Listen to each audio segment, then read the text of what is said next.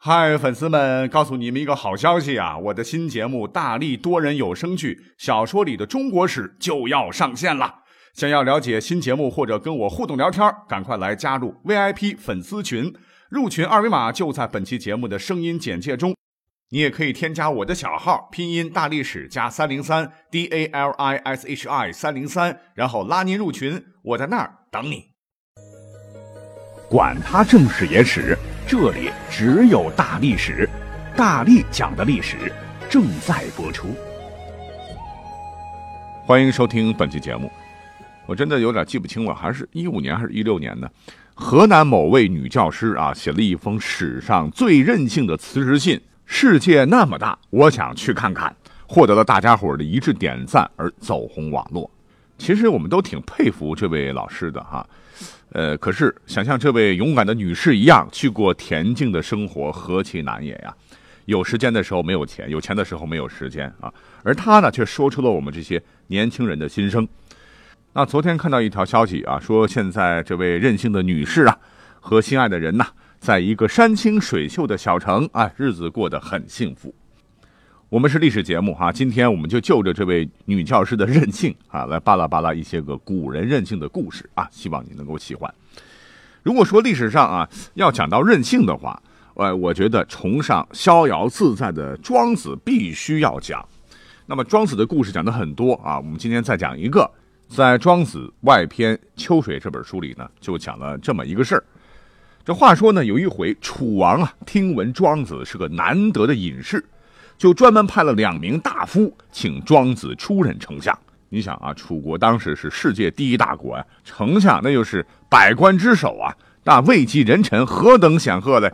一般人一听说要当丞相，嘴早就乐歪了。可是庄子呢，却不为所动，他反而举了个乌龟的例子，说：“两位大人，那你们说，乌龟是愿死去，留下骨骸，以示尊贵？”还是宁愿在泥地里自由自在的打滚呢？那还用说吗？乌龟当然是宁愿在泥地里打滚啊，那多快乐呀！庄子就说：“好吧，两位大人可以闪人了，请告诉楚王，我也宁愿在泥地里自由打滚啊！听听啊，多么拽的拒绝，任性不？”那么在西晋的时期，我们都知道啊，那个时候呢，这个士族阶层啊，出了很多怪张子的人，那有很多名人都很任性。当时呢，有一位和阮籍齐名的雅士，唤作张翰。那这个人故事挺多啊，因为写的一手好文章啊，才高八斗啊，纵放不拘啊。他的父亲呢，是当时东吴的大鸿胪张衍，而东吴又被叫做江东。人们又说啊，这个张翰有阮籍之风度。因为阮籍当年当过步兵校尉啊，人称阮步兵，所以当时世人就给张翰起了个称号，叫做江东步兵。哎，请记住啊，这也是一个流传到现在的成语哦。啊，因为张翰在生活上不拘礼法呀，清静无为啊，和当时社会崇尚的这个礼教是格格不入啊，经常在竹林里边是聚众喝酒纵歌，放浪形骸啊。当时呢，有人就好心劝他说：“卿乃可纵事一时。”独不为身后名耶？就人生在世啊，需要立言、立功、立德，而你这样放旷、纵情使性，现在也许过得挺舒服的，但你就不想想死后的名声吗？那这时候，醉醺醺的张翰啊，就很洒脱地回答了一句啊，历史上非常经典的话，他说：“嗯，使我身后有名，不如及时一杯酒啊。”什么名什么利都给我滚啊！我只知道我手中的这杯酒啊，让我感到最爽。人生苦短啊，应该对酒当歌，人生几何？来干！那张翰的这种洒脱的性格啊，哎，让我们想想 也挺有启发意义的。就是世人皆为了名和利而活啊，压抑自己的情感，有的时候啊，去过不自由的这种苟且的生活啊，有什么劲儿呢？活出真我啊，像那位女老师一样。世界那么大，我想去看看。享受自由自在的生活，岂不快哉？所以说他的这种任性啊，是一种真洒脱。如果他能活到现在的话，我敢断言哈，张翰也绝对是个网红。但是在历史上呢，最让人们对张翰这个人所称道的呢，还当属一个典故啊，叫“纯卢之思”。啊，这一听这四个字好像好美啊。其实呢，这里边有故事啊。话说在西晋末年，当时出了个千古第一妖后啊，叫贾南风啊，被赵王司马伦废杀。这个司马伦没想到他也不是个好东西，是大肆杀戮，想当皇帝。那还有一位王爷叫齐王啊，叫司马囧，哎，就是那个你囧了吗？那个囧啊，趁势起兵灭掉了司马伦。因为张翰是名士嘛，哈，就被征召做了囧囧的东曹院一个辅佐的官职。哎，是从老家江东呢，给整到了几千里的洛阳。这个张翰早就淡泊了名和利啊，啊，所以内心是不开心的。有一回呢，他就对同郡的好朋友叫顾荣说啊，说现今天下纷纷扰扰，灾祸战乱都没有停止，您名声远播四海，想要退出政坛很难。而我呢，本来就是生活在山林之中，对现实社会没有抱持期待。你要明智的来思考前进或者后退的规划呀。这个顾荣啊，就握住他的手，怆然说：“哎，我也想跟你一起采南山的蕨草，饮用三江的清水啊。”那有一回，这个张翰呢，看到这个窗外啊是秋风起，寒风瑟瑟，就不由得啊想念起了家乡吴地的两道名菜，一个是菇菜羹，一个是鲈鱼烩，说道。人生贵得是一耳，何能计换数千里，以要名爵？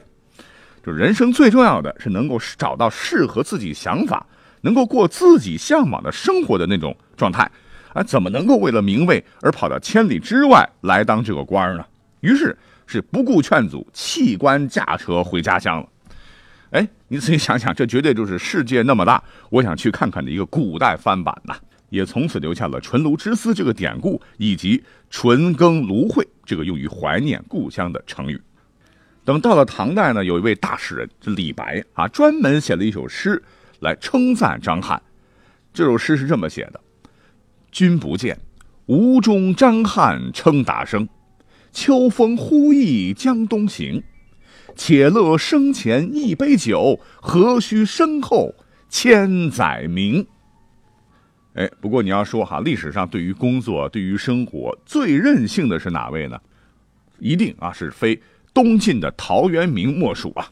因为呢，这哥们儿是中国文学史上著名的田园诗派的创始人，而且是文学史上第一个大量写饮酒诗的诗人，同时还是历史上最牛叉的啊辞职专业户。用他任性到底的一生啊，向我们深刻诠释了什么叫做世界那么大，我想去 look look。哎，你看啊，咱们这个国家啊，自古以来多少的这个世事啊，啊，抱着这个经国济世的理想啊，希望步入仕途。可是对于仕途一直在向他招手的陶渊明来讲，就是不堪立职，少日自谢归，就是没干两天就不干了哈，说走就走，是一生三世三饮，采菊东篱下，悠然见南山呐，晨兴理荒秽，待月何处归？那据说最后一次啊，当了一个比芝麻还小的官这个俸禄呢稍微才够塞牙缝有一回领导来视察，要他恭恭敬敬官袍拜见。哎，这陶渊明就说：“凭什么？老子就不伺候了啊！”于是是挥一挥衣袖啊，只留下了“吾不能为五斗米而折腰，全全是乡里小人耶”的辞职名言。这轻轻松松的又来了一次说走就走的辞官。而这一年啊，他已经是四十一岁高龄了。在古代，四十一岁高龄年龄够大的了。那不光是做官任性呢，他喝酒也任性啊。这文学史上第一个大量写饮酒诗的诗人，那那他绝非是浪得虚名啊。那比方说啊，他不懂音律，哎，却保存了一张无弦琴，干嘛呢？就是每次喝酒都弹拨一番啊，寄托心意。而来拜访他的人呢，是无论贵贱，只要有酒呢，就招待他们。这陶渊明每回都是先醉啊，然后告诉客人说：“哎，我喝醉了，我要吃利铺了啊，你们可以走了。”而且呢，当时有个跟陶渊明啊私交很好的一个大人物啊，叫做严言之，是经常到陶渊明的住所饮酒，每次去呢都要畅饮直到喝醉。可是有一年，这个严言之啊要调到外地当官去了，调走的时候呢，就留下了两万钱给陶渊明。这两万钱在当时也是很大的钱了。哎，可是陶渊明呢，竟然全部送给了酒店，以便将来能喝酒啊，省得付钱麻烦。那更好笑的一次是，当地有个当官的来拜访他，正赶上呢，他自个儿酿的这个酒的酒糟熟了，陶渊明呢就用头上的这个葛巾当做筛子来筛酒，筛啊筛啊，筛完以后呢，又把头巾扎头上了啊。那可见呢，陶渊明真是一个特别萌的啊，一个非常直率的一个汉子，是不愿意屈膝迎合世俗，不愿意违背心智说话，哪怕是有生存和世俗的压力，他也要勇敢的对生活说 no。在这一点上来讲的话，那位河南的女教师跟陶渊明还有点像哈。正所谓宠辱不惊，闲看庭前花开花落，去留无意，漫随天外云卷云舒。那陶渊明这一种啊，被世人一直在模仿，但从未被超越的任性，嗯，我喜欢。好，今天这个节目做的有点感慨了啊，这不说了，也希望我们大家呢都能活得洒脱啊，活得任性一点。毕竟啊，生活不止苟且，还有远方的诗和田野。我们下期再会。